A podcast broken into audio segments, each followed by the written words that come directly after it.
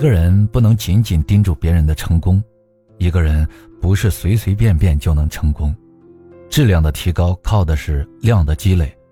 如果你还年轻，不要指望一夜就能够功成名就。多年前看过一篇小说，题目和作者已经记不清了，故事情节却难以忘怀。有这么一个年轻人，上世纪七十年代。在京郊一个村里面插队，在那个年月，下乡知青干活很累，收了工，大家都倒头大睡，他却在土炕上铺上马粪纸，画些花鸟鱼虫。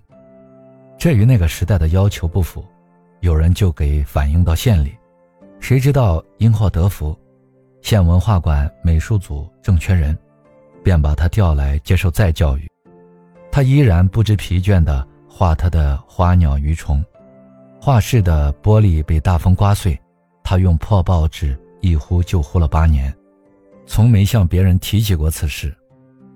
涨工资时，全馆人都互相背后告状搞小动作，他那里却没有半点动静，果然就没有涨上，但他依然神态自若，跟没事儿一样。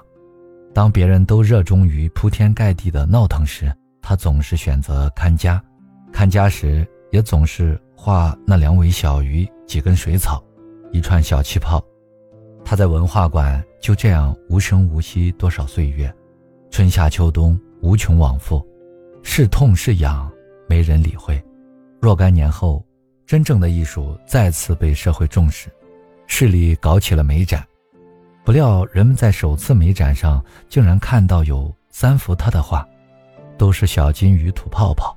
后来，他名冠全城。人的一生非常短暂，能做的事非常有限。不少人往往耐不住寂寞，时常被潮流所裹挟，看别人怎么着也马上跟着模仿，一辈子几乎所有热闹都要参加，任何时髦的事都不放过。可是，到了暮年，你会发现，这辈子其实一事无成。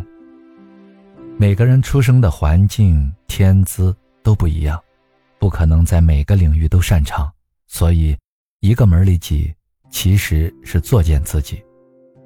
可以想象一下，一个看了杀鸡都头晕的文弱书生，看了几本武侠书都要统领千军万马去攻城略寨，能成功吗？从政也是如此，连周围几个同事的关系都搞得一塌糊涂。听到一点飞短流长都坐卧不宁，却想当市长省长，这能行吗？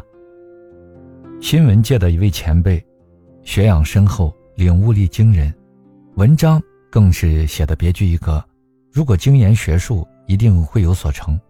可是到了中年，却选择了仕途。